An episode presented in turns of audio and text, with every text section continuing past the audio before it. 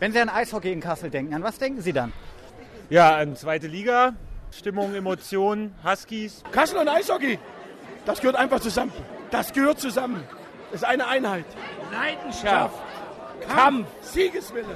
Meisterschaft, Toleranz und Ehrgeiz. Eine gute Mannschaft mit guten Fans. Ein wichtiger Punkt für die Menschen, weil es halt Tradition hat, schon seit vielen, vielen Jahren. Und ähm, gerade halt auch jetzt hier für die Region und für Sport allgemein ein Beweis, dass auch sogar Derbyspiele friedlich ablaufen können. Tradition. absoluter Lange dran. Wahnsinn. Absoluter Wahnsinn. Das ist Nordhessen. Wie sollen wir sagen? Einfach geil. Einfach nur Wahnsinn.